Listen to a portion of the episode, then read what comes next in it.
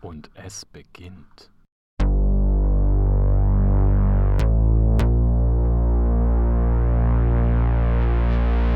Es ist Nacht. Regentropfen klatschen an die Fensterscheibe. Am Nachbarhaus blinkt die Neonreklame eines billigen Bordells. Weit unten auf der Straße huschen vermummte Gestalten um Pfützen und dampfende Gullideckel. An ihren Körpern glitzert Metall, aus ihren Köpfen ragen Kabel. Sie machen weite Bogen um die Junkies, die im Müll der Seitengassen liegen. Die einen stecken Spritzen in ihre Körper, die anderen Computerchips, die ihnen das Leben der Reichen und Schönen vorgaukeln, die hoch droben in ihren glänzenden Konzernwolkenkratzern rauschende Feste feiern.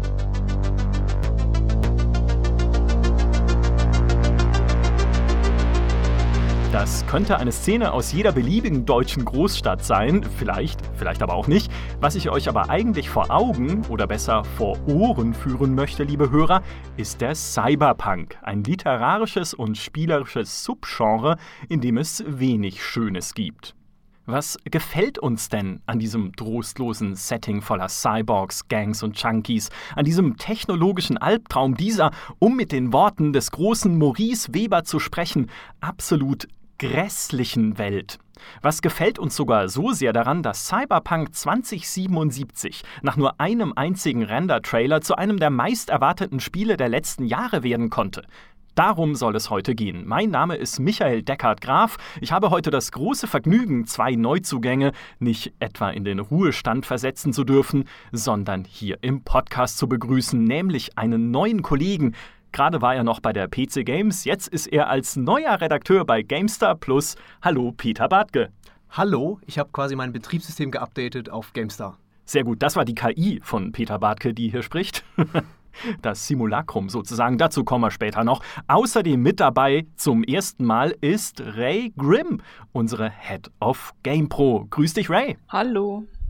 Bei Ray Grimm muss ich immer aufpassen, dass ich nicht Grimm sage, wie bei der Serie, bei dieser Märchenserie. Ich, ich sage es immer falsch. Vielleicht war es diesmal richtig, ich weiß es nicht. Ray, mit dir würde ich gerne anfangen. Du bist nämlich tatsächlich der einzige Fan von Shadowrun, den ich persönlich kenne. Shadowrun ist ja ein Cyberpunk-Setting, das sehr viele Fans hat da draußen. Aber was fasziniert dich an diesem Setting, an diesem Shadowrun so sehr? Also ich sollte dazu sagen, wenn ich sage, ich äh, mich fasziniert Shadowrun, dann äh, nicht das Pen and Paper Spiel, das habe ich leider noch nie gespielt, ähm, aber ich mag die äh, die Videospiele dazu gerne, also Shadowrun Returns, äh, Shadowrun Dragonfall und Hong Kong.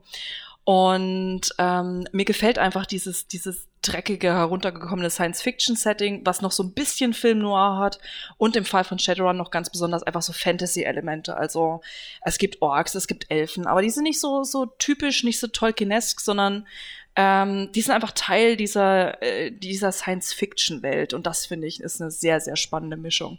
Und du spielst in Berlin-Kreuzberg, oder? Genau, in Dragonfall, das ist noch, noch dazu richtig gut, weil da ist das Berliner Büro von, äh, von GamePro auch in Berlin-Kreuzberg und das passt einfach so fantastisch.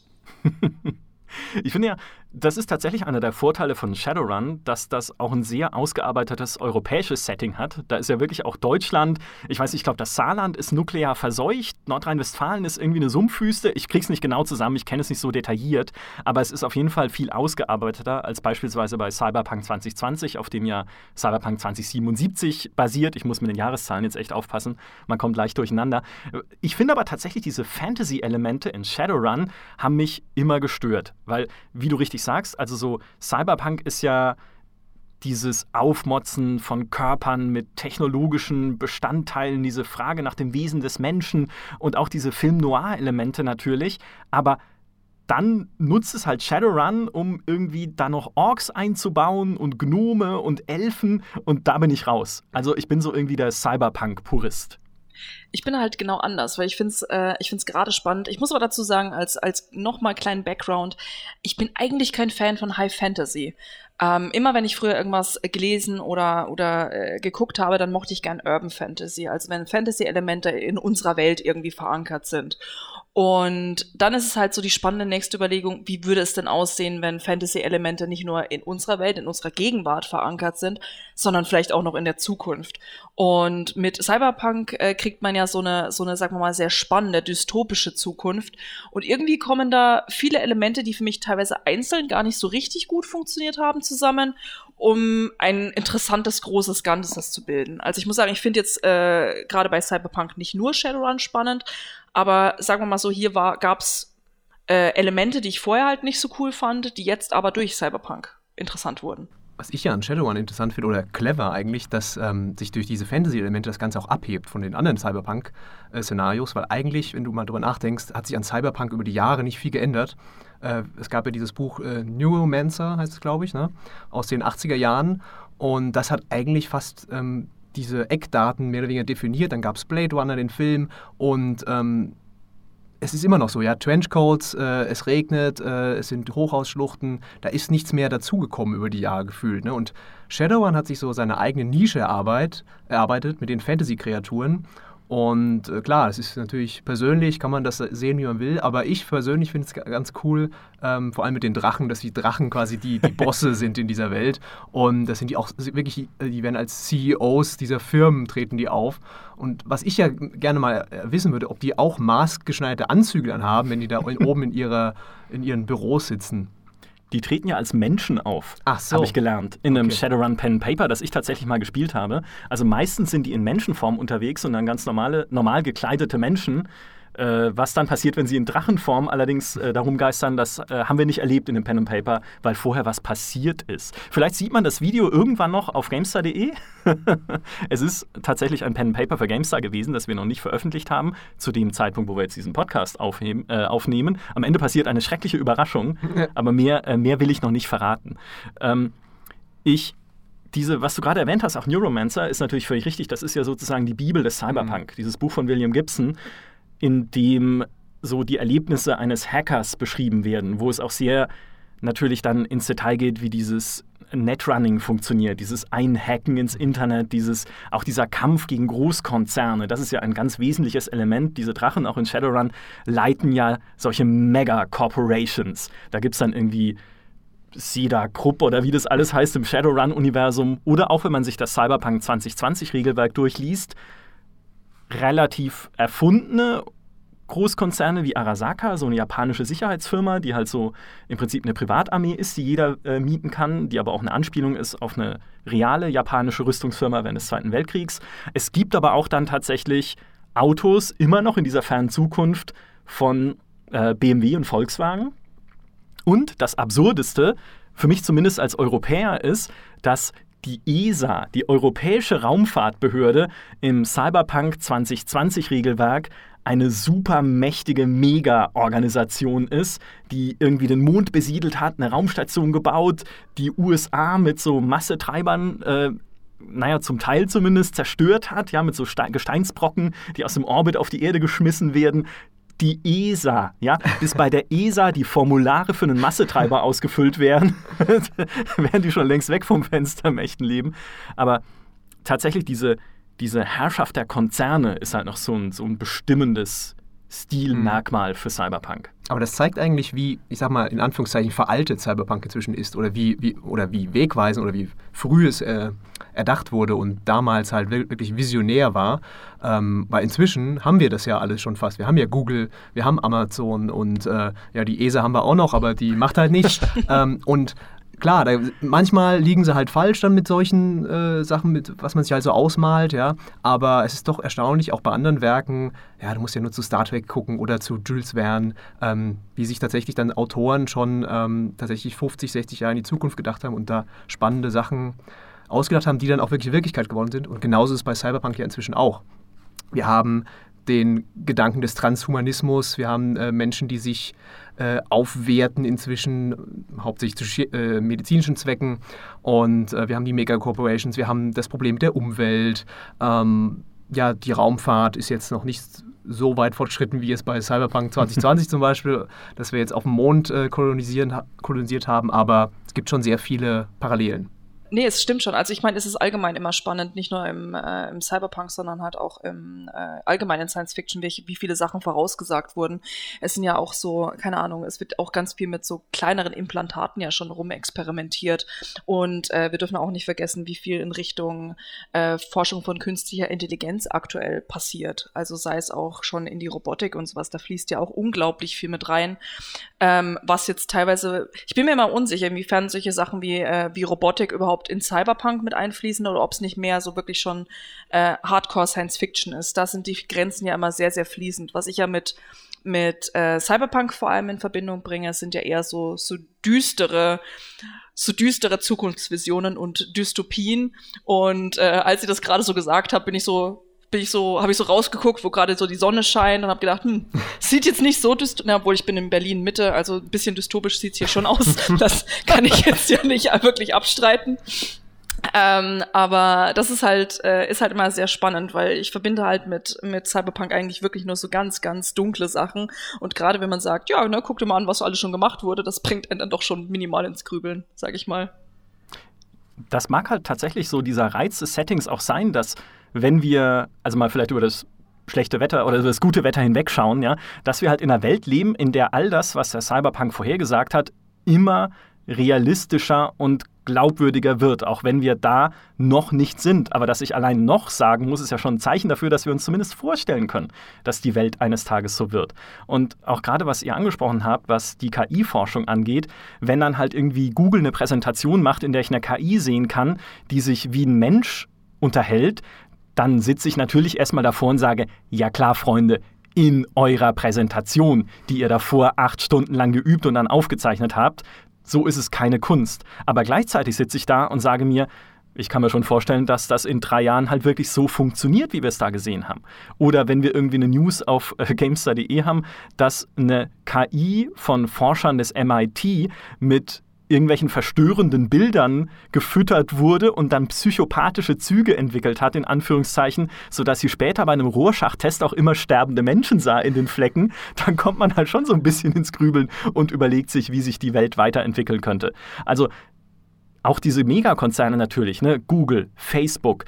Auch heute, wir haben immer wieder Nachrichten, wo wir sehen, dass Konzerne offenbar über dem Gesetz stehen, mhm. zumindest zum Teil. Auch in Facebook beispielsweise, wenn es um Datenschutzregeln geht und Facebook offen sagt, machen wir halt nicht. Ja, auch wenn Gerichte entschieden haben, Freunde, ihr dürft die Daten irgendwie nicht zu WhatsApp weitergeben und umgekehrt, Facebook ist das wurscht. Die sagen, nö, machen wir trotzdem, ihr könnt uns mit euren Gerichten gar nichts. Und auch wenn das irgendwelche Folgen haben mag oder auch nicht, je nachdem, Datenschutzrecht ist jetzt nicht meine Expertise, aber auch das sind halt alles so Vorläufer einer Welt, wie sie der Cyberpunk darstellt. Auch wenn sie vielleicht nie so wird, wir fühlen schon so ein bisschen, dass sie so werden könnte.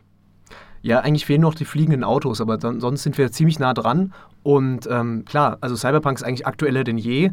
Ähm, das meinte ich auch, dass es jetzt inzwischen schon fast wieder überholt wurde von der Realität. Wenn du halt so manche, wenn du Blade Runner anguckst, so manche Technologien, da, da lachst du heute drüber, was sie sich vorgestellt haben, aber ähm, andere, andere Sachen, Hologramme, Touchscreens, das ist heute schon Alltag für uns. Ne? Und dann fragt man sich natürlich, wo es hingeht. Und das ist eigentlich auch der Reiz von Cyberpunk, dass du ja immer, der Mensch hat ja immer so ein bisschen diesen Deprim ähm, ja, deprimierten Ausblick auf die Zukunft. Er hat, macht, er hat sich ja immer Sorgen gemacht, hat immer Ängste und Nöte. Und der Cyberpunk, ähm, der hat sich einfach schonungslos damit befasst und hatte das aufgezählt, was denn am schlimmsten sein könnte, was, was könnte alles schiefgehen, ja. Und ähm, das hat die Leute schon immer fasziniert einfach. Was ich sehr spannend am Cyberpunk an für sich auch finde, ist, dass es ist ja ein dystopisches Setting und meistens, wenn wir über Dystopien reden, äh, reden wir gleichzeitig, finde ich zumindest, über die Postapokalypse in irgendeiner Art äh, und mhm. Weise. Sei es jetzt zum Beispiel einfach nukleare Settings, auch so wie in Fallout oder selbst so, keine Ahnung, die Zombie-Apokalypse wie in The Walking Dead oder äh, Days Gone oder äh, selbst The Last of Us, was ja verschiedene Arten von Zombie-Apokalypse ist. Und was ich aber spannend einfach am Cyberpunk-Setting finde, ist, man hat eine man hat eine Dystopie, teilweise vielleicht sogar mit postapokalyptischen Zügen, aber es ist trotzdem noch eine funktionierende Zivilisation. Es ist mhm. eine dunkle Zivilisation, aber man hat zum Beispiel noch die komplette Technologie, äh, Technologie oder teilweise sogar noch, wie ihr schon gesagt habt, viel, viel weiterentwickelte Technologie, Sachen, die wir jetzt schon in bestimmten Zügen haben, aber trotzdem fühlt sich das Ganze halt so, finde ich, minimal postapokalyptisch an, aber es ist halt nicht so die, nicht das erste, was uns in den Kopf kommen würde, wenn wir von einer Postapokalypse reden. Da, aber das ist komplett richtig, weil ja im Prinzip auch die ersten Science-Fiction-Autoren, die so in Cyberpunk-Richtung gingen, aus so einer postapokalyptischen Richtung kamen. Wenn du zum Beispiel bei Philip K. Dick schaust, der ja viel postapokalyptisches geschrieben hat, ähm, weil er einfach in dieser Zeit auch viel Science Fiction geschrieben hat nach der Kuba-Krise, wo man ja wirklich dachte, okay, jetzt haben die Sowjets Atomraketen auf Kuba stationiert und die Amerikaner sehen das und haben ihre eigenen Atomraketen. Morgen ist, geht die Welt unter, ja, wenn da ein Atomkrieg losbricht. Und beeindruckt oder so unter dem Einfluss dieser Krise entstanden dann halt viele postapokalyptische Sachen und der äh, Philip K. Dick hat dann eben diese Story geschrieben, die ja die Grundlage auch bildete später für den Blade Runner Film, der jetzt nicht super perfekt alles wiedergibt in dieser Geschichte, aber sie ist zumindest die Vorlage dafür, nämlich dieses äh, Träumen Androiden von elektrischen Schafen oder Träumen Roboter, Androiden, Androiden, glaube ich, oh Gott. Zumindest ich auf Englisch alt. ist es Androids.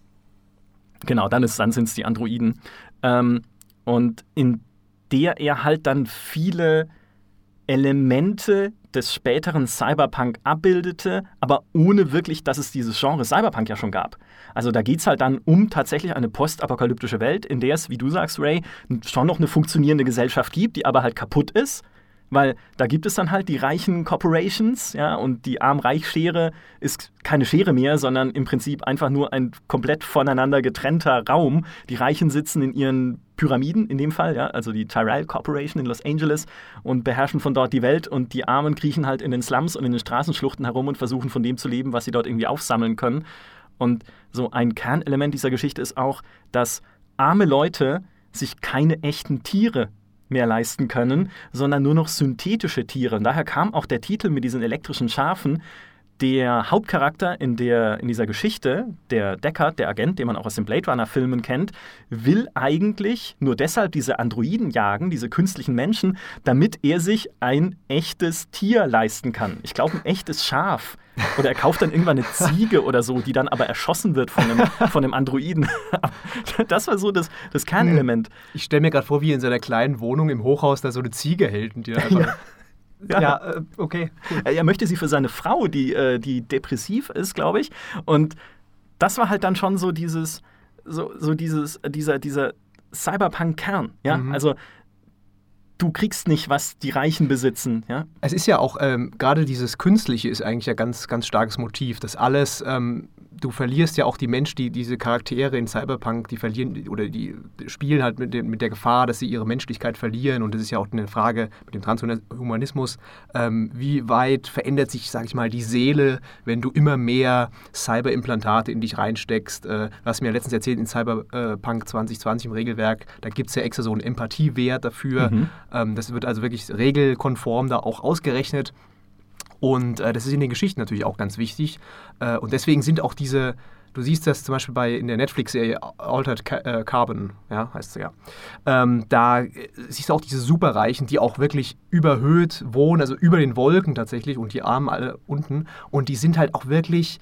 Ähm, die haben so ein blases, so eine Einstellung zum Menschenleben. Das ist nichts mehr wert, weil auch die Körper, ja, die können, ja, können sich ja in jeder Zeit ihr, ihr Bewusstsein in einen neuen Körper setzen. Und deswegen ist quasi dieses, ähm, dieses Gefühl für Mensch, dieses Leben, dieses, dieses, dieses Wertgefühl dafür gar nicht mehr vorhanden. Mhm. Und das ist auch in Deus Ex und was nicht alles, ist das immer wieder ein Thema, ähm, gerade mit den Armen, dass die einfach, ja, nicht, ist egal, da gibt es so viele von, weil die Welt eh überbevölkert ist und ähm, den, mit denen wird halt alles möglich angestellt und es ist eigentlich zutiefst deprimierend.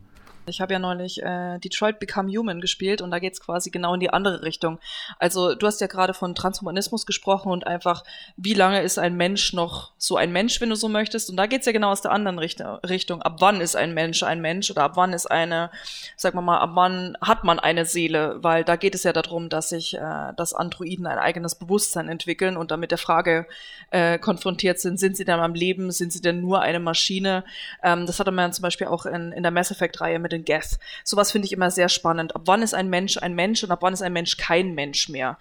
Ähm, und das ist ja eine Frage, die in den verschiedensten Genres, sowohl in Film als auch Videospiele und natürlich Literatur behandelt wird. Und ich finde es immer wieder spannend, muss ich sagen. Und im Cyberpunk oder allgemein im Science Fiction kommt halt nochmal eine ganz interessante neue Ebene einfach durch die, diese mechanischen Teile dazu. Ja, absolut. Das ist ja genau der Kern dieser äh, auch der transhumanistischen Frage, weil Transhumanismus ist ja eigentlich die Frage danach, was nach dem Menschen kommt und wie sich der Mensch weiter verbessern kann. Entweder durch biologische Mutation, durch Verpflanzen seines Bewusstseins in neue Körper oder eben durch irgendwelche technischen Teile, mhm. die er sich in den Körper steckt. Und grundsätzlich ist Transhumanismus damit nichts Schlechtes. Mhm. Also es geht nur darum, okay, man glaubt fest daran, dass technischer Fortschritt in irgendeiner Art und Weise den Menschen weiterbringen wird und unsere menschlichen Werte auch nicht gefährdet. Das mhm. ist so die Philosophie der Transhumanisten. Was Cyberpunk aber oft macht, ist das Ganze umdrehen und zu sagen, ja, so könnt ihr gerne denken, aber in Wirklichkeit nimmt uns, wie du es vorhin auch schon gesagt hast, Peter, der Transhumanismus und dieses Aufwerten des Menschen exakt die Menschlichkeit weg. Ja. Ich finde es spannend, dass du gesagt hast, Glaube, äh, Glauben, weil ähm, je mehr ich darüber nachdenke, hat das auch eine ganz äh, äh, spirituelle Ebene, dieser mhm. Cyberpunk, weil es ist eigentlich eine Welt, in der Gott tot ist oder in der keiner mehr an Gott glaubt. Und ähm, das kann man natürlich jetzt übersetzen, egal ob man jetzt gläubig ist oder nicht, in dem Sinne, dass man diese Menschlichkeit, die da fehlt, ähm, vielleicht da auch bei verloren gegangen ist, eben indem man nicht mehr an ein höheres Wesen glaubt oder eine, ein Schicksal, was auch immer, eine universelle Ordnung, ähm, sondern dass eben das Individuum oder auch das Geld, Macht, das sind halt die bestimmenden Werte. Ne? Und auch in Altered Carbon, wenn ich das nochmal sagen darf, da äh, bezeichnen sie sich teilweise auch als Götter mehr, weil sie haben quasi die Unsterblichkeit erlangt ähm, und das ist der ultimative Sieg der, der, der Menschheit und der, des Fortschritts über diese, ja, über unsere gebrechliche Form, die wir ja alle haben. Und ähm, ja, also Gott spielt in dem Sinne im Cyberpunk keine Rolle, aber es ist quasi danach, was danach kommt. Das ist eigentlich das Spannende. Ja, Gott aus der Maschine. Deus Stimmt. Ex Machina. Aber setzt es nicht gleichzeitig, dass wenn du, wenn du einen, äh, wenn du nicht an Gott glaubst, das, irgendwie habe ich das Gefühl, oder vielleicht habe ich das gerade auch falsch verstanden, ähm, dass es ja quasi bedeuten würde, wenn man, dass man Gott mit einem eigenen Moralgefühl gleichsetzt und nicht, dass beides unabhängig voneinander funktioniert. Oder habe ich das gerade falsch verstanden? Also oh Gott, jetzt driften in religiöse äh, Diskussionen. Also ich will jetzt keinem äh, sagen, dass äh, wer nicht an Gott glaubt, ist nicht moralisch oder so, totaler Quatsch. Ähm, sondern es geht nur darum, dass viele Religionen natürlich diesen Kodex haben und ähm, man das damit verbindet. Und Mitgefühl ist ja zum Beispiel in der katholischen Kirche oder in der, in der christlichen, ähm, in den christlichen Werten ein ganz großes Thema. Ne? Also nur in dem Sinne möchte ich das natürlich sagen. Also auch Atheisten äh, haben natürlich äh, menschliche Werte und sind keine emotionslosen Roboter. Was? das kann ich so nicht bestätigen. Aber äh, tatsächlich, ja, es ist halt, Cyberpunk ist eine Welt ohne Empathie. Hm. Ist eine Welt der Kälte. Daher ja auch diese Film Noir-Anleihen. Es gibt da wenig Hoffnung. Es gibt wenig wie ich am Anfang gesagt habe, ja wenig Schönes, wenig, was dir selbst auch Hoffnung geben kann, außer vielleicht du selbst. Weil oft die Charaktere in Cyberpunk-Settings sind ja nicht, äh, also jetzt nicht hundertprozentig gut, ja, das sind schon irgendwie so zwielichtige Typen. Hier Deckard aus Blade Runner, sagst ja auch so, naja, okay, der erschießt halt künstliche Menschen als sein Lebensunterhalt. Hm. Kann man so oder so sehen, was dann auch wieder die Frage stellt, ab wann ist es ein Mensch? Das sind ja nun mal geklonte, also nicht geklonte, sondern im Labor erzeugte Menschen, diese Androiden, in des in, äh, um die es in Blade Runner geht. Also nicht Maschinen, so wie in Detroit Become Human, sondern tatsächlich menschliche, biologisch-menschliche mhm. Wesen, mhm. die aber künstlich erschaffen und künstlich verbessert wurden. Und äh, dann denkst du halt schon so, also irgendwie dieser Deckard, ne, der jagt die und jagt die auch eigentlich selbst als gefühlloser Killer. Also so ganz der Strahlemann ist er ja nicht. Aber trotzdem sind diese Charaktere, diese Hauptcharaktere in Cyberpunk-Settings immer auch gut im, im, in ihrem ja. Wesen und auch immer Rebellen die sich irgendwie versuchen, gegen das System mhm. aufzulehnen. Vielleicht erst nach einem Lernprozess, wenn sie erstmal sehen, was das System ist, was diese beispielsweise Megacorporations anstellen, was irgendwie äh, in einer Matrix zum Beispiel passiert, ja, dann sagen sie sich halt am Ende, okay, wir können hier etwas für das Gute tun. Es sind auch immer, ähm, ich sage mal, die, die, stehen für Individuen, also das Individuelle wird immer da betont. Ne? Und weil die, die uniforme Masse, das ist eigentlich das, das, das im Cyberpunk-Universum quasi, das sind alle äh, Menschen quasi, es kein, nichts sticht mehr hervor, wir sind alle äh, Opfer des Konsums, wir folgen diesen Megacorporations, äh, wir machen unseren Job, der ja, uns innerlich umbringt, aber ähm, diese Helden, die sind dann, die haben sich irgendwie so einen Funken bewahrt und die haben einen eigenen Charakter. Und äh, das ist einfach, da spielt das Genre einfach mit diesen, mit diesen Unterschieden, diesen krassen. Aber würdet ihr sagen, dass es im Cyberpunk überhaupt Helden gibt?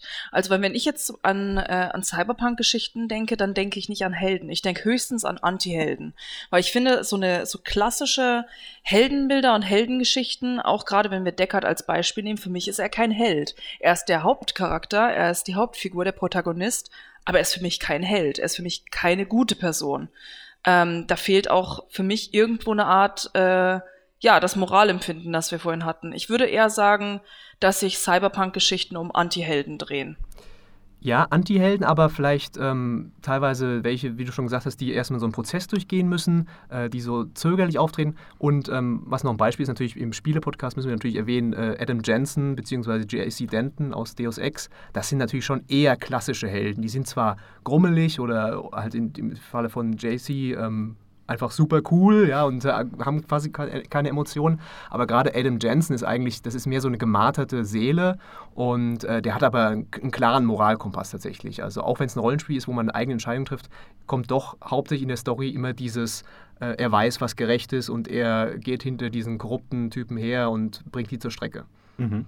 Also ich war tatsächlich, ich, ich hatte es eigentlich auch immer so gesehen ein bisschen, ich war aber tatsächlich überrascht, als ich dieses Cyberpunk 2020 Regelwerk beispielsweise durchgelesen habe und die Charaktere darin sind eindeutig gut angelegt. Die sind zwar auch, wie gesagt, teilweise zwielig, teilweise mit dunkler Vergangenheit, teilweise auch moralisch halt irgendwie nicht eindeutig auf so in D&D würde man halt, also in D&D mhm. ausdrücken würde man halt sagen, dieses Rechtschaffen, dann gut. rechtschaffen gut, genau. Das sind sie nicht. Ja? Vielleicht eher chaotisch gut mhm. oder neutral. Aber da gibt es ja dann beispielsweise die Klasse des Journalisten. Das ist ja, ich hoffe sehr, dass es die in Cyberpunk 2077 mhm. gibt, in irgendeiner Form, ähm, dessen Lebensaufgabe es gewissermaßen ist, die Machenschaften der Großkonzerne aufzudecken und über deren Untaten zu berichten und das ans Öffentliche, an die Öffentlichkeit zu zerren, was da eigentlich hinter den Kulissen der Welt der Reichen und Schönen eigentlich vor sich geht. Und da dachte ich dann schon, bei anderen Charakteren sind die Beschreibungen ähnlich. Also auch die mhm. versuchen an dem Punkt, wo sie sind, Gutes zu schaffen. Da gibt es beispielsweise den Rocker Boy, der äh, also im Prinzip ein Sänger und charismatischer Anführer ist und auch der versucht halt in dieser postapokalyptischen, äh, nicht postapokalyptischen, sondern dieser, dieser hoffnungslosen Welt den Leuten ein bisschen Hoffnung zu geben und Führung zu geben. Und da dachte ich dann schon, ja, eigentlich stimmt es. Eigentlich sind diese die haben schon Anti-Heldenzüge natürlich, auch weil es meistens halt kein Happy End gibt mhm. im Cyberpunk. Ja, am Ende stehst du dann vielleicht mit einer Minimalerkenntnis da, aber nicht mit dem, was du ursprünglich wolltest. In dem Fall halt ein, äh, ein lebendes Schaf oder, oder ähnliches. Aber sie versuchen schon immer zumindest die Welt zum Besseren zu wenden. Mhm. Oder haben wenigstens am Ende die Erkenntnis, Erkenntnis, dass sie vielleicht falsch gehandelt haben. Hm. Wie es bei einem Deckard ja auch so ein bisschen ist, weil der ja dann schon auch in Blade Runner anfängt zu hinterfragen, ob das denn richtig ist, hm. diese Replikanten zu jagen und ob es denn richtig war, was er da die ganze Zeit getan hat. Aber ich finde, dass gerade wenn du so ein, äh, so ein Ziel vor Augen hast, nur weil du quasi was, wenn dein Endziel gut ist, heißt es ja noch nicht, dass der Weg dahin auch gut ist. Also das zeichnet äh, quasi Anti-Helden ja auch aus, dass sie sagen, vielleicht sind sie auf irgendeine Art und Weise Helden und wollen was Gutes, aber die Methoden, wie sie da hinkommen, sind fragwürdig. Und wenn ich zum Beispiel an so Spiele wie, wie Shadowrun zurückdenke, da ist das ja quasi ein zentraler Punkt oder auch was ihr vorhin gesagt habt bei, bei Adam Jensen. Nur weil jemand weiß, was in der Theorie gut ist und halt ein gutes Endziel vor Augen hat, auch wie zum Beispiel so eine Megacorp einfach zu Fall zu bringen, heißt es ja nicht, dass, äh, dass der Weg dahin unbedingt sauber ist, sag mhm. ich mal. Wisst ihr, was ich meine? Was ich aber, ja, ja. Aber was ich noch spannend finde dabei ist, dass ähm, diese Protagonisten, was wir heute ja sagen würden, da müsste jetzt eigentlich der Rechtsstaat eingreifen oder da müssten äh, die Polizei müsste da investigieren, ja. Und ähm, in Cyberpunk ist halt das hat halt diesen, diesen, dieses Motiv, dass eben man sich darauf nicht mehr verlassen kann, weil die ja auch alle korrupt sind und die von den Corporations gekauft sind. Und deswegen sind diese Helden oder diese Anti-Helden, ähm, die können schon Teil dieser, ähm, zum Beispiel dieser Polizeimacht ähm, sein, aber sie sind immer ähm, eigentlich auch de selbst desillusioniert über ihre Möglichkeiten, weil eben das Gesetz nichts mehr wert ist und weil sich die Reichen einfach freikaufen können. Ähm, und auch wieder, das spielt natürlich auch mit unserem heutigen Empfinden. Wir denken ja auch manchmal, meine Güte, da müsste doch jetzt eigentlich mal der Typ äh, wirklich zur Verantwortung gezogen werden, aber es wird nichts. Und dann brauchten wir einen, wir bräuchten jetzt so einen, der das einfach macht, das Gesetz selbst in die Hand nimmt. Ja, äh, absolut, ja. So ein bisschen den, äh, na, wie sagt man, In den dem- Rächer. So, Ja, in so dem Sinne hat es fast schon was von Western. Ja. Weil du sagst, äh, dieser eine Typ, der räumt jetzt richtig auf. Ja, also Vigilante-mäßig Ja. halt. Ja. So wie eben die Detective Stories, so diese Film Noir-Stories ja auch sind. Mhm. So ein bisschen. Das ist der Typ, der irgendwie reingezogen wird in eine Geschichte und dann aufräumt, nur dass es im Cyberpunk halt oft kein Detective ist, sondern halt ein Hacker. Wo du dann auch sagst, okay, ein Hacker ist ja schon auch in seiner Person sehr ambivalent angelegt, weil das jemand ist, der einbricht, ja, also ist im Prinzip ein digitaler Einbrecher, der halt entweder das aus verbrecherischen Motiven macht, um Daten zu stehlen, oder es aber aus guten Motiven, so ein bisschen aus so einem Robin Hood-Motiv rausmacht, um eben Daten der Großkonzerne zu stehlen und damit den Armen zu helfen in irgendeiner Form. Oder vielleicht auch beides miteinander vermischt. Und äh, Ray hat schon völlig recht, ja, das ist dann halt, man wendet im Prinzip schon die Methoden der Unterdrücker gegen sie an. Also, ne, wenn das Internet halt beherrscht wird von den Großkonzernen, dann bist du als im Prinzip der Hauptcharakter derjenige, der die Großkonzerne im Internet schlägt, weil du einfach besser bist als sie und der bessere Hacker als diese ganzen Konzernsicherheitstypen. Aber du bist, du wendest halt Methoden an, die selbst nicht ganz sauber wären in einer Welt, in der immer noch Recht und Gesetz gelten würden. Ich finde es halt spannend, wie sich quasi auch das Moralempfinden einfach mit, äh, mit einer Welt wandelt. Also, ich meine, das können wir auch schon in, in, sagen wir mal, unserer realen Geschichte sehen, was vor, keine Ahnung, 10, 20, 30, 50, 100 Jahren ähm, moralisch akzeptabel war und was es heute ist. Und äh, quasi wie auch, wie auch auf vielen Ebenen einfach so ein, ich möchte jetzt nicht sagen moralischer Verfall, das klingt ganz grauenvoll, aber irgendwo ist es ja schon, wir hatten es ja vorhin schon gesagt, gerade was, was äh, manchmal, sagen wir mal, politisch passiert, wo man immer denkt, wa warum macht da eigentlich niemand was? Warum schreitet da niemand ein? Warum gibt es da keine Art von Gerechtigkeit? Ähm, wenn man sich das anguckt. Und ich finde es sehr spannend, wie gerade, wie gerade Cyberpunk dieses Moralempfinden oder diesen moralischen Verfall so unglaublich antreibt.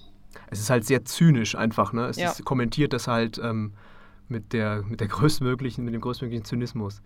Ähm, aber wo wir gerade von Hackern gesprochen haben, was mich bei Cyberpunk auch sehr, äh, was ich sehr spannend finde, ist einfach diese, es hat ja mehr oder weniger die Virtual Reality erfunden oder hat zumindest dieses, die, diese Vorstellung von einem virtuellen Raum, den man aber als mehr oder weniger physische Entität äh, wahrnimmt, ähm, hat das geprägt, ja. Und das ist ja bei Shadowrun so, so Returns sogar, glaube ich, so, dass du sogar auf eine andere Spielebene wechselst und dann bist du in diesem, wie heißt Cyberspace? Nee. Das Anders. heißt überall anders. Ja.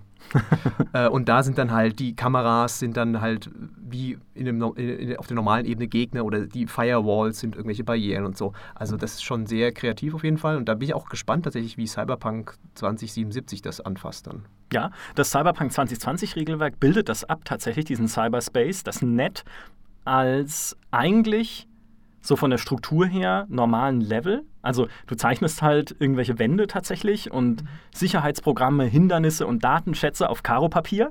Also klar, klassisches Pen and Paper und bewegst dich dann dadurch. Der Trick ist nur, du kannst dich halt weltweit bewegen und verschiedene Datenknoten ansteuern. Also wenn du jetzt irgendwie, keine Ahnung, das Szenario, was du spielst, ist irgendwie in Night City angesiedelt, der Stadt, in der wohl auch dann Cyberpunk 2077 spielen wird.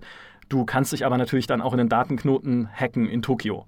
Ja, und bewegst dich dann erst über die Weltkarte dorthin und kannst dann dort eine Datenfestung angreifen, die wirklich halt ein auf Karo-Papier gezeichneter Level ist, in dem es dann auch spezielle Gegnertypen gibt, eben Abwehrprogramme oder andere Hacker und in der du auch spezielle Waffen einsetzen kannst und so. Und das halt als komplett eigene Spielebene ist, finde ich, nochmal super, einfach äh, super spannend, auch gerade für Spielemacher. Ähm, ein Spiel, das es ja schon ein bisschen umgesetzt hatte, war System Shock, damals in den 1990ern, der erste Teil, wo man ja auch durch den Cyberspace geflogen ist, der dann so eine bisschen Tron-mäßige, bunte Gitterlinienwelt war und in der auch dann Abwehrprogramme rumgeschwebt sind und wo du dann halt zu deinen Zielen schweben musstest und mit irgendwelchen ich weiß es schon nicht mehr, es ist so lange her, einfach so mit so Spezial-Cyberspace-Waffen um dich geschossen hast, die dann halt irgendwie Killerprogramme waren, ja. Ähm, und dieses Cyberpunk 2020-Regelwerk geht sogar dabei noch einen Schritt weiter, weil es in diesem virtuellen Raum sogar noch so eine Minecraft-Komponente einbaut. Du kannst nämlich, das ist im Regelwerk festgehalten, eigene Welten entwerfen, die dann, je komplexer sie werden, auch unterschiedlich viel Speicher erfordern. Also du musst erst in diesem Pen-and-Paper-Rollenspiel Speicher sammeln, um dann deine Welt darin entwerfen zu können.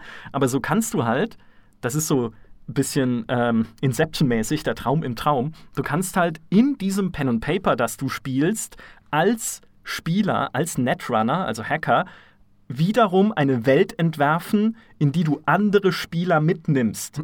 Also beispielsweise irgendwie, du sagst, okay, ich baue jetzt in meinem Cyberspace ein prachtvolles Schloss und lade euch ein auf eine Party, die ich mit meinen anderen Hackerfreunden spiele. Und dann sagt dein Spielleiter, der daneben sitzt, wait, what? Ja, aber das Regelwerk erlaubt es ihm. Und wenn man dann überlegt, krass, das könnte ja zum Beispiel auch ein CD-Projekt in einem Cyberpunk 2077 umsetzen, dann würden sie aber wahnsinnig werden. Ja, du könntest dann einfach äh, Gerald und äh, Siri äh, nochmal wieder sehen und weil du einfach gesagt hast, ja, wir haben jetzt, ich habe diesen virtuellen Raum entworfen, der halt jetzt das, diesen Fantasy-Elemente beinhaltet. Ja, das wäre natürlich cool. Stimmt. Du kannst eigentlich das komplette The Witcher 3 in Cyberpunk 2077 genau. packen, so wie damals Maniac Mansion wieder ein Day of the Tentacle mhm. war als Spiel auf dem Computer. Wahrscheinlich wird es so sein. Mind blown. Easter Egg, wir haben es schon, hier habt ihr es zuerst gehört. Wieso denn da aufhören? Du kannst ja theoretisch, können sie dir ja nicht verbieten, irgendein Spiel danach zu bauen. Alles. ja, du kannst auch die Realität nachbauen. Wir könnten auch einfach, vielleicht äh, werden wir dann in, in drei, drei, Jahren oder so, werden wir Meldungen haben, wo einfach Leute in Cyberpunk verloren gegangen sind, einfach weil die sich da so eine äh, unglaublich realistische Welt nachgebaut haben und das dann einfach nicht mehr unterscheiden konnten. Das ist was übrigens auch ein Motiv von Cyberpunk ist. Dieses, ähm, mehr oder weniger dieses, äh, oder naja, nicht Cyberpunk in dem Sinne, aber Science Fiction, äh, wo wir von Matrix vorher geredet haben, also diese virtuellen Welten sind natürlich, und Virtual Reality ist natürlich auch da immer ein Thema. Ja, das ist absolut richtig, weil ein wichtiges Element von Cyberpunk ist ja diese Realitätsflucht. Wenn in der Welt draußen alles hoffnungsvoll, äh, hoffnungsvoll nicht, nicht hoffnungsvoll, hoffnungslos, dunkel, finster und schrecklich ist, dann willst du ja das nicht miterleben müssen. Und die eine Möglichkeit, da rauszukommen, ist natürlich dann in den Cyberspace zu gehen und im Net dich aufzuhalten, wo alle Leute virtuelle Abbilder sind und äh, wunderschön und toll. Die andere Möglichkeit sind Drogen. Auch, also, ich sage das jetzt, ja, habe ich gelesen. Ja. ja, ja, genau. Weil, Drogen ja. sind die Lösung, liebe Kinder. So ist es nun mal. Aber Drogen sind ja auch ein wichtiges Motiv einfach mhm. in Cyberpunk-Settings. Du hast einfach immer Junkies, Gangs, Menschen, die sich diese furchtbare Realität nicht mehr antun wollen und deshalb ja, sich einfach zudröhnen, damit sie es nicht mehr miterleben müssen. Und eine besondere Form von Droge gibt es in diesem Cyberpunk 2020 Regelwerk. Das ist nämlich Brain Dance. Das ist im Prinzip auch ein Chip, den du dir irgendwie in deinen Neuroprozessor oder irgendwie sowas äh, reinsteckst und der enthält die Erlebnisse einer anderen Person. Das heißt, das kann dann irgendwie, da kannst du dann irgendwie dich so fühlen und tatsächlich nacherleben, wie es ist, reich zu sein und auf irgendeine tolle, wunderschöne Party zu gehen. Du kannst aber genauso erleben, wie es ist, ein psychopathischer Killer zu sein, der irgendwie seine Opfer durch ein verlassenes Hotel jagt oder sowas. Und das Spannende daran ist, dass diese Braindance-Chips in diesem Setting dich wirklich vollkommen in diese Erinnerungen verwickeln und sie dich real erleben lassen, wie dein wirkliches Leben. Und dadurch kannst du auch die Gefühle, die diese Person empfindet, also die du selbst empfindest, als real empfinden. Und das heißt, wenn du dir halt so ein Ding anschaust von irgendeinem brutalen Mord und das auch noch vermischst dann in diesem Setting mit irgendwelchen anderen Drogen, die man sich halt anderweitig irgendwie äh, äh, gibt, dann kannst du halt selber durchdrehen. Ja, und irgendwie zum psychopathischen Mörder werden, weil du diese Welten einfach nicht mehr auseinanderhalten kannst. Also das sind diese Braindance-Chips, auch eine super spannende Kiste einfach wiederum für einen Spieleentwickler, weil CD Projekt hat ja beispielsweise schon in The Witcher 2 Erinnerungssequenzen eingebaut, in denen du die Erlebnisse anderer Charaktere nacherlebst. Unter anderem von zwei Mördern, die irgendwie geschickt werden, um einen König umzubringen oder so. Und das kann man ja hier dann genauso wenn du irgendwie eine Braindance-Aufzeichnung findest von jemandem, der umgebracht wurde oder irgendwie verdächtig wird, jemand anders umgebracht zu haben, oder es wird ja viel umgebracht in Cyberpunk äh, ja, generell so, also und das dann einfach nachzuspielen, nochmal zu erleben, wäre natürlich auch eine super coole Erzählmethode einfach und auch Abwechslung zum regulären Spiel. Also bin gespannt. Kann man schon coole Sachen draus machen. Und jetzt kommt es nämlich, ein Setting, das das Ganze auf die Spitze treibt, mit dieser Weltflucht, ist das von Syndicate. Syndicate, dieses, dieser Taktikklassiker, entwickelt mhm. von Peter Molyneux und von Bullfrog damals, ähm, hat ja quasi dieses Setting, das auch Also hier sind es keine Großkonzerne, die die Welt beherrschen, sondern Verbrechersyndikate, die aber wie Großkonzerne sind, weil sie einfach so reich sind, so einflussreich und äh, so gut bewaffnet ja, mit ihren Agententrupps, äh, die sie in die Welt hinaus schicken, um andere Syndikate zu bekämpfen. Und normale Zivilisten tragen in diesem Setting einen Gehirnchip, der ihnen eine völlig heile, grüne und wundervolle Welt vorgaukelt. Die ganze Zeit, auch wenn sie in dreckigen Megastädten, die völlig überbevölkert sind, vor sich hin vegetieren in Wirklichkeit, sehen sie es einfach nicht. So wie in Matrix auch, ja. Na klar, gut, du wirst von irgendwelchen Robotern als Batterie benutzt, aber hey, ist doch alles cool, ja. Du lebst derweil dein Leben und das wirft halt nochmal eine ganz andere Frage auf, nämlich die, würde man denn dann sein echtes Leben leben wollen? Hm. Auch wenn diese Leute in Syndicate halt Schafe sind, die von diesen Syndikaten missbraucht werden für ihre Zwecke, du kannst ja dann auch ihre Gehirnchips hacken, um sie zu Agenten zu machen, so zu ferngesteuerten Marionetten, die für dich kämpfen, dann im Endeffekt. Aber würde man denn dann lieber in dieser dreckigen echten Welt leben oder in dieser wundervollen, friedlichen Fantasiewelt? Tja, also, ich weiß nicht, wie es dir geht da mit. ich weiß es auch nicht wirklich. Also ich musste gerade die ganze Zeit dran denken, das ist ja auch genau die Thematik, die es in diesem Matrix so gesehen ja auch gab. Ähm, ist wirklich spannend. Also äh, ich könnte es aktuell nicht sagen. Man, ich glaube, jeder von uns möchte immer so der Neo oder die Trinity sein, die natürlich sagen, ja, na klar, lebe ich in der echten Welt mein eigenes Leben und bin voll real. Aber dann, keine Ahnung, wenn man dann in dieser Welt ist, dann hat man vielleicht doch Bock auf, wie bei Matrix, ein schönes, saftiges Steak. Ja. Und nicht gerade auf, äh, keine Ahnung, irgendwelche, irgendwelche Plörre, während man sich vor Mas äh, Maschinen versteckt. Ist schwierig, ist echt schwierig. Ich glaube, wir wären gerne dann, wir würden, glaube ich, alle gerne andere Antworten geben, als wir es vielleicht, wenn wir in der Situation wären, hm. tatsächlich geben würden. Es erinnert mich auch so ein bisschen an den Unterschied zwischen unserer Realität und dem, äh, ich sag mal, Instagram Live, ja, oder dem, dem Social Media Live, was wir jetzt haben, wo ja auch, wo du ja auch sagst, äh, wir posten nur Bilder von tollen äh, ja, wo wir auf der Insel waren bei Sonnenuntergang und äh, wir sind immer, das Paar ist dann immer perfekt, sieht immer perfekt gestylt aus und so. Ähm, eigentlich leben da manche Leute ja jetzt schon in einer anderen Realität, habe ich manchmal das Gefühl, oder leben, äh, kommunizieren nur noch über Facebook und solche Sachen. Also ist auch da wieder ein Bezug zur, zur, zur, zur aktuellen Situation. Ja, Sozialkritik. Ja, ja alles, jedes gute Genre, mit dem man sich auch als Leser gut verbinden kann, ist immer auch ein sozialkritisches Genre. Oder oft zumindest. Also auch das spiegelt da halt durch. Aber was ich finde, was den Cyberpunk halt einfach für uns so nah macht und immer näher macht, ist ja auch, dass er in der echten Welt angesiedelt ist.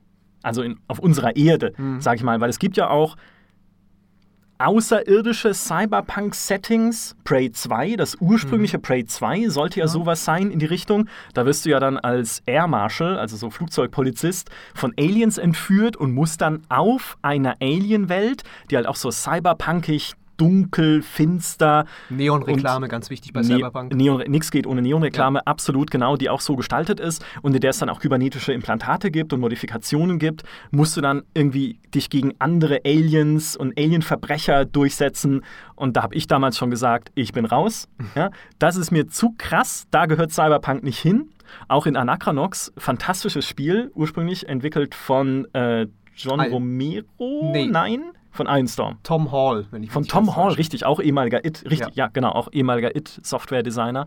Ähm, was ja auch ein Szenario ist, das so cyberpunkig ist. Da spielst du auch so einen ehemaligen Detective, so einen heruntergekommenen ja, Detektivstypen, der da in so einen Fall verwickelt wird, auch in so einer düsteren Welt. Aber auch das spielt halt im Weltraum. Hm wo dann irgendwie alles, also mehrere Welten zusammenkommen in so einer Konstellation irgendwo und also super tolles Spiel, absoluter Klassiker, ist auch total unterschätzt. Also jeder, der die Finger dran kriegen kann, spielt das mal. Ist von der Story her wirklich gut, aber das Setting, muss ich sagen, auch da gehört für mich Cyberpunk nicht hin. Das Besondere an Cyberpunk ist, es ist hier bei uns. Mhm. Es ist in Berlin-Kreuzberg. Es ist in Los Angeles. Und ehrlich, wenn man durch Los Angeles fährt, das ist Cyberpunk. Das haben ja auch viele viele Autoren damals schon gesagt, das hat unter anderem, äh, unter anderem auch der Mike Pondsmith gesagt, der dieses Cyberpunk 2020 Regelwerk gemacht hat.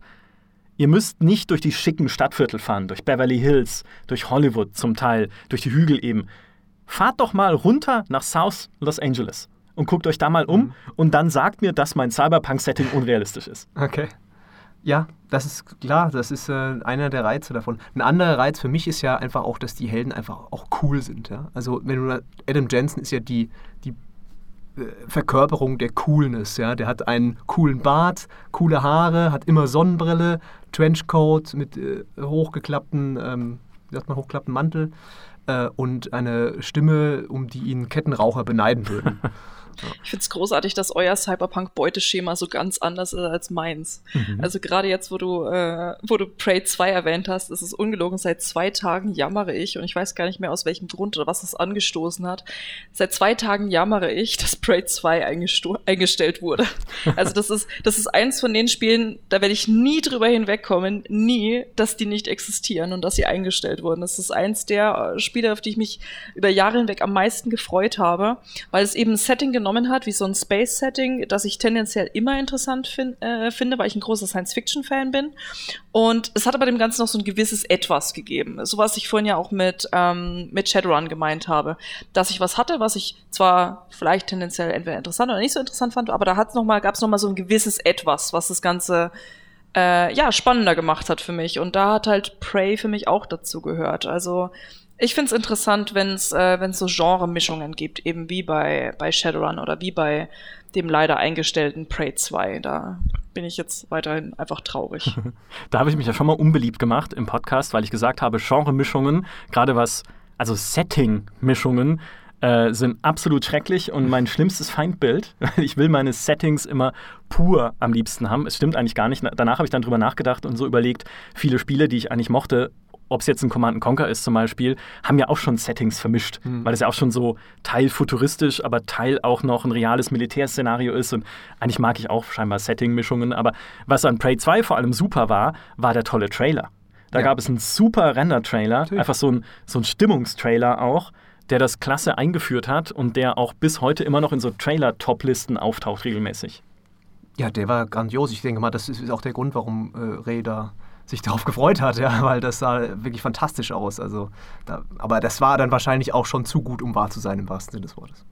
Ja, garantiert. Also ähm, ein bisschen in die Richtung ging für mich auch äh, Star Wars 1313, muss ich mhm. sagen. Ich meine, da mhm. holen wir jetzt noch mal ganz weit in die Science Fiction aus. Aber das war halt ja auch, das hat ja auch auf einem auf einem sehr sehr dreckigen Planeten gespielt und es hat mich halt auch so. Es war zwar klassische Science Fiction, aber hatte für mich auch so einen so einen dystopischen Touch, weil es halt nicht dieses dieses ganz cleane war, was man vielleicht sonst eher von Star Wars gewohnt war. Ja, das ist vielleicht auch ein Grund, warum Cyberpunk so attraktiv ist für Leute, weil ähm, wir waren ja jahrzehntelang eigentlich so Star Trek gewöhnt oder Star Wars, wobei das mit Abstrichen, aber gerade Star Trek ist ja diese idealisierte Zukunft, wo die Menschheit eigentlich äh, perfekt ist, ja, und die, die, Gefahr kommt eigentlich nur von außen. Und ähm, bei Cyberpunk ist halt eher ein, ich sag mal, ein realistischeres Bild der Zukunft, äh, wo wir eher sagen würden, ja, so könnte es sein. Und ähm, Star Trek, ja, wer denkt denn jetzt bitte, dass irgendwann kein Geld mehr gibt und äh, wir mit Replikatoren alles machen können, was wir wollen? Da sträubt sich irgendwie in einem selbst was, ja, dagegen, gegen dieses Weltbild das war aber auch so ein bisschen dieser Punk-Charakter, den so frühe Cyberpunk-Literatur einfach hatte. Daher kam das ja, mhm. dass es so diese Rebellion war, auch gegenüber den etablierten und alten Science-Fiction-Autoren wie einem Asimov, die ja oft Utopien dargestellt mhm. haben. Ja, dann gibt es halt die Robotergesetze, deswegen können die Roboter keinen umbringen. Und wenn dann mal einer eine Fehlfunktion hat, dann kriegen wir das schon in den Griff. Oder es gibt diese Weltraumreisen und den Weltraum da draußen und wir stoßen darin vor, um zu erkunden. Ja, es gibt Konflikte, aber im Wesentlichen ist es halt ein positives Hinausströmen der Menschheit in mhm. die Zukunft. Und im Cyberpunk ist es ein, äh, ein Sumpf, in dem die Menschheit vor sich hin vegetiert in ihrer Zukunft. Das ist schön, ja. Auch vom Geruch her wahrscheinlich. Äh, in vielen Cyberpunk-Szenarien wird es so ähnlich sein wie im Sumpf.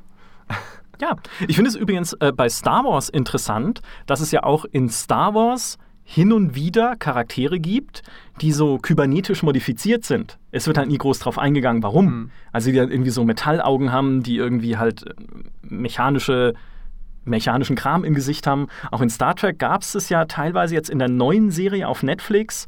Diese, ja, gut, also, du musst nur zu den Borg gehen, theoretisch. Die, stimmt. Die sind äh, komplett auf Kybernetik ausgelegt, ja, aber sicher, ja. Ich denke mal, das hat sich einfach, da siehst du eigentlich, wie sie, dieser Cyberpunk auch ähm, sich verbreitet hat und auch diese Ideen wurden adaptiert und auch von, von Matrix, was ja auch kein Cyberpunk-Film zum Beispiel ist, aber der hat das, hat Themen und Teile davon sehr populär gemacht. Also mhm.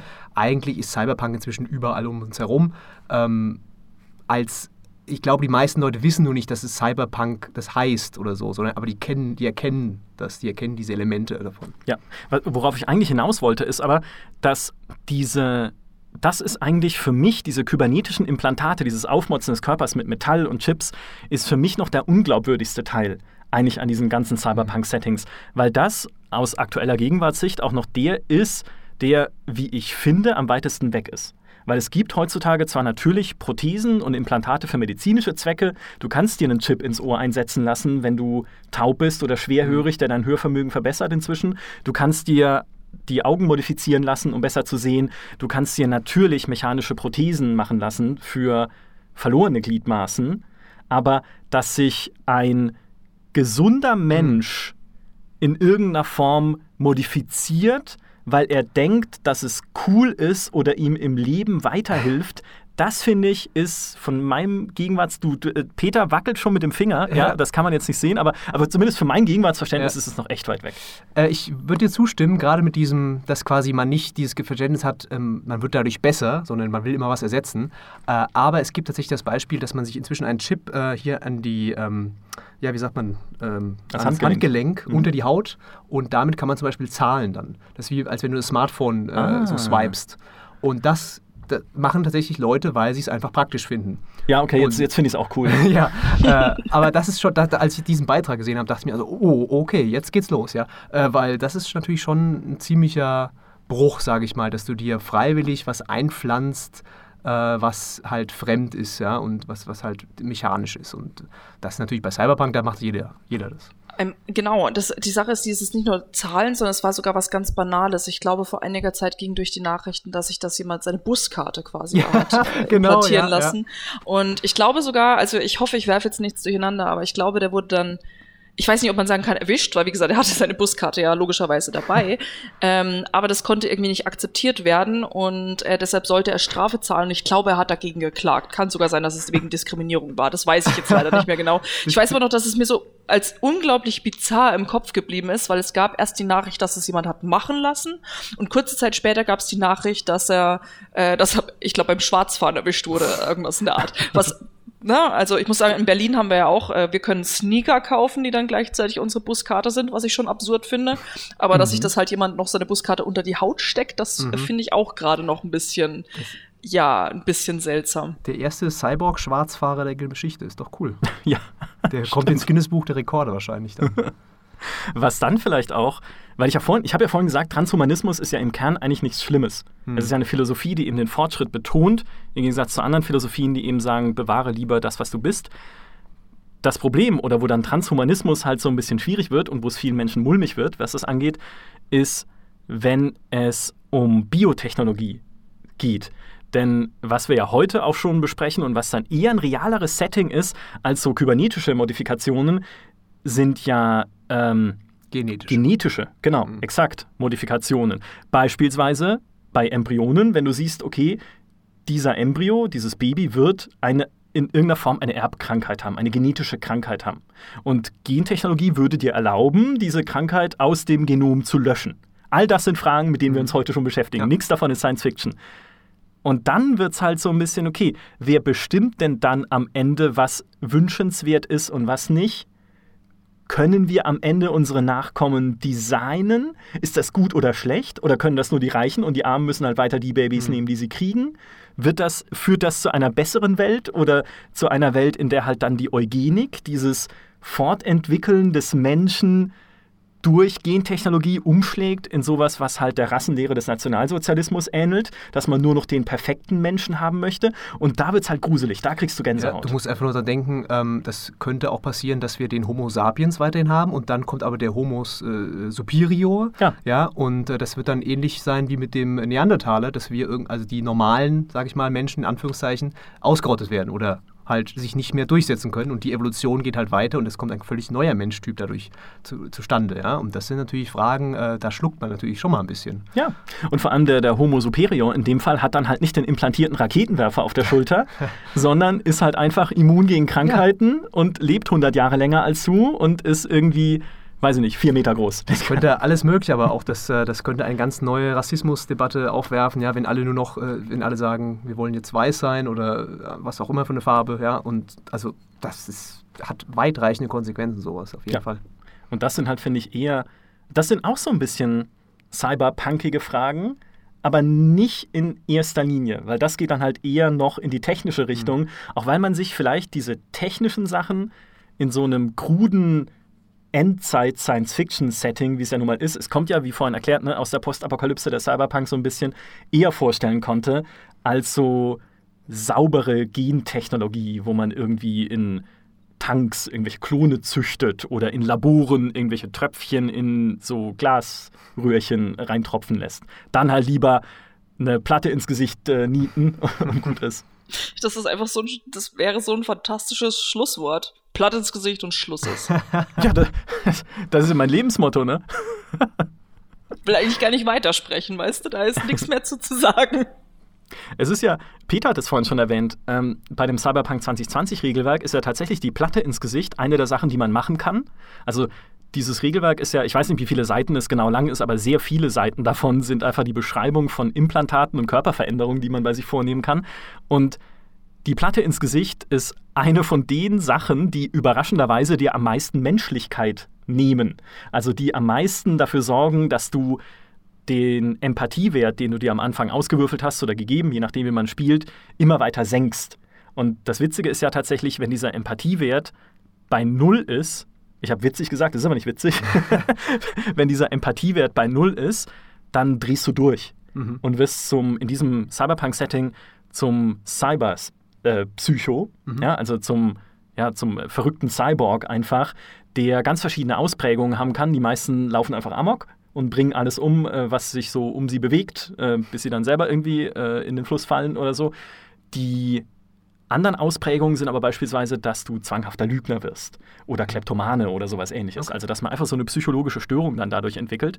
Und gerade dieses Menschlichkeitssystem finde ich auch für ein Rollenspiel Perfekt. super spannend. Ja. ja. So wie in Vampire Bloodlines damals, wenn du zu viel Blut trinkst, wirst mhm. du halt irgendwann zum Monster ja, und kannst deine Vampir, ähm, äh, ich kann kein Deutsch mehr, deine Vampir-Urges deine so deine den Drang, den du verspürst ja, als genau. Vampir, mhm. ja, Blut zu trinken, kannst du halt nicht mehr unterdrücken mhm. und saugst dann wild Menschen aus, wenn ihr gerade im Kampf ja. seid oder vielleicht die Oma auch nur neben dir steht, gerade auf dem Bus wartet. Und so ist es dann halt auch ein cooles System für ein Cyberpunk-Rollenspiel. Wenn du eben schauen musst, wie reagieren Menschen auf mich, beispielsweise in Dialogen, wenn ich mir die Platte ins Gesicht genietet habe oder halt irgendwie den Raketenwerfer in den Arm implantiert oder Granatwerfer oder Flammenwerfer oder was es da auch irgendwie gibt. Oder wenn ich irgendwie ein keine Ahnung, es gibt ja auch tatsächlich in Cyberpunk 2020 ist ja Optik und Mode super wichtig. Mhm. Und du kannst dir beispielsweise leuchtende Kontaktlinsen implantieren, deinem Pen-and-Paper-Charakter. Oder leuchtende Haare, die je nach Wetter ihre Farbe wechseln oder je nach Umgebungstemperatur. Oh Gott, das also ja, das, das, definitiv. Es wäre sehr praktisch bei anderen Leuten, wenn man halt sehen kann, oh Mist, draußen ist kalt, ich muss mal ja. vielleicht die dicke Jacke nehmen oder so. ähm, aber auch das spielt ja da eine große Rolle. Und auch da könnten ja dann andere Leute sagen, öh, was hat denn der gemacht? Ja? Also so, das gibt halt nochmal eine ganz eigene, so, so eine ganz eigene Spielebene. Mhm. Dann, wie reagieren andere auf mich, je nachdem, wie kybernetisch aufgemotzt ich bin oder eben nicht. Auch dieses, diese Luditenbewegung, die es ja oft gibt in so Cyberpunk-Settings, diese Technologie-Verächter, ja. ja. die Leute, die halt dagegen sind, dass sich die Menschheit halt immer mehr wandelt und aufmotzt. Mhm wie reagieren die denn dann, wenn jemand mit Leuchthahn vor ihnen steht? Also war wahnsinnig spannend.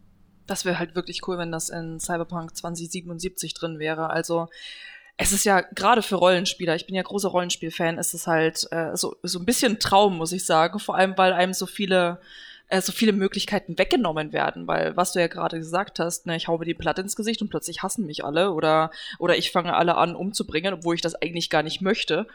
Ähm, ich glaube, das hat halt so unglaublich viel Story-Potenzial, aber mhm. Die Frage ist natürlich, wie lässt sich sowas in einem, äh, in einem Spiel umse umsetzen? Weil kannst du es riskieren, dass, äh, dass als, als Entwickler, dass jemand seinen Charakter äh, in, in, in so einem AAA-Blockbuster-Spiel ähm, einfach auf Empathie so runterschraubt, dass er einfach alles um sich herum tötet, ist dann das Spiel vorbei.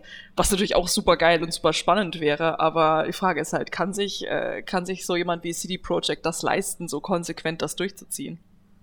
Muss man sehen. Vielleicht ja. Also vielleicht kannst, kommst du ja, was halt nicht geht, glaube ich, ist in Cyberpunk 2020, in dem Pen and Paper, gibt es keine Möglichkeit, deine Empathie zurückzugewinnen. Was mhm. weg ist, ist weg. Ja? Die Platte im Gesicht bleibt da. das heißt, du kannst sie vielleicht abnehmen, aber deine Empathie ist trotzdem Aha. weg, weil du es irgendwie dir versaut hast. Und wenn es aber zum Beispiel ein Spielsystem gäbe, in dem du dann auch sagen kannst, okay, ich bin jetzt kurz vor Tilt, lass uns doch lieber ein bisschen zurückspulen, was die Cyborg-Modifikation angeht. Und ich schalte mal hier die künstlichen Ohren ab und ich schalte hier meinen Metallarm ab und meinen Granatwerfer und dann geht es wieder einigermaßen. Könnte man ja machen. Dann ist es nicht so endgültig mhm. und also schon endgültig, wenn du es halt wirklich übertreibst und äh, es dir nicht wichtig ist, aber es ist dann zumindest eine Mechanik, die du beherrschen kannst. Ja, ich finde es auch spannend zu sehen, dann, wie sich das auf diese Entscheidung auswirkt, weil du willst ja eigentlich, also CD Projekt will ja bestimmt dem Spieler die Wahl geben, wie man sich in Quests entscheidet, ob man jetzt dem hilft oder dem. Aber wenn, ob dann jetzt, wenn du einen niedrigen Empathiewert hast, dass du dann zum Beispiel nicht mehr diese Antwort hast, äh, ja, ich beschütze jetzt das kleine Mädchen, sondern nur noch, äh, ist mir doch egal, was mit der passiert, äh, ob es da den Spieler dann auch richtig einschränken oder ob sie halt, ähm, ich mal, sag mal, mehr diesen BioWare-Ansatz ähm, gehen und dann doch eher so ein Moralsystem reinbringen, dass du quasi mit deinen Handlungen Empathie zurückgewinnen kannst, was jetzt eher ein bisschen enttäuschend wahrscheinlich wäre, weil das dann wieder so ein, in so ein typisches Gut-Böse-Schema hm. fällt, was nicht so richtig zu Cyberpunk passt. Stimmt. Du kannst es ja so ein bisschen machen wie das Karma-System in den alten Fallouts. Mhm. Ja, wo ja auch natürlich, ja, wenn ich Menschen esse, sinkt mein Karma. Und je nachdem, wie viel Karma ich habe, habe ich halt ein bisschen andere Dialogoptionen, zum Teil zumindest.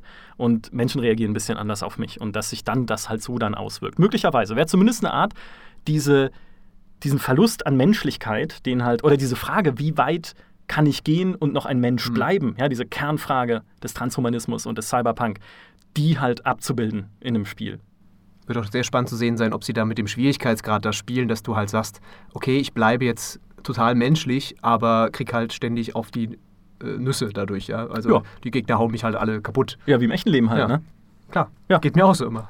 In den redaktionsinternen Konferenzen, äh, Sandro haut da immer wild um sich. Ja, was keiner weiß, Sandro hat halt so einen Metallarm. Ja. ja den benutzt er auch.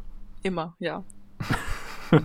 Aber es ist ja, ich meine, das machen ja einige Spiele schon. Gerade ist ja auch ähm, Vampire rausgekommen von Don't Not und da geht es ja auch so in die Richtung. Du kannst dir das Leben relativ, das untote Leben äh, als Vampir relativ einfach machen, indem du, äh, keine Ahnung, die Menschen um dich herum tötest, aber dann beeinflusst du halt die, die Umwelt. Du bist stärker in Kämpfen und kannst dich besser hochleveln und schneller, aber deine ganze Umwelt leidet darunter und darunter du dann letztendlich auf gewisse Art und Weise auch, weil äh, Leute aggressiver auf dich reagieren.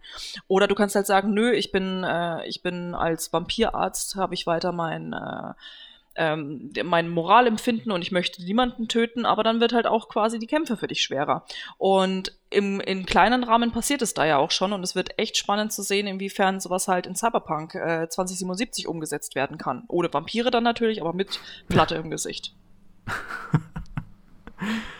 Das ist tatsächlich, ja, das wird eine spannende Frage. Es gibt viele spannende Fragen, die Cyberpunk 2077 betreffen. Die werden wir an anderer Stelle beantworten, denn jetzt zu dem Zeitpunkt, wo wir das aufnehmen, wissen wir noch nicht, unglaublich viel über das mhm. Spiel. Also das wird äh, insgesamt noch spannend. Ähm, trotzdem, Cyberpunk ist einfach ein Genre, das sehr viele Möglichkeiten bietet, moralische Fragen zu behandeln, Grundsatzfragen, gesellschaftliche Fragen, arm, reich und natürlich auch die Frage, was ist halt noch ein Mensch und was macht ihn aus. Also wenn das mal keine guten Geschichten ergibt, dann weiß ich aber auch nicht. Also das ist, finde ich, so und jetzt haben wir es nämlich, das ist für mich wirklich die Grundfaszination des Cyberpunk. Einfach diese spannenden Fragen über die Natur des Menschen und seine Gesellschaft, die ja jedes literarische Genre auch stellen kann, ja, aber im Cyberpunk werden die halt so schön kondensiert auch noch, dadurch, dass es ja auch noch diese Dystopie ist und es ist eh alles Mist.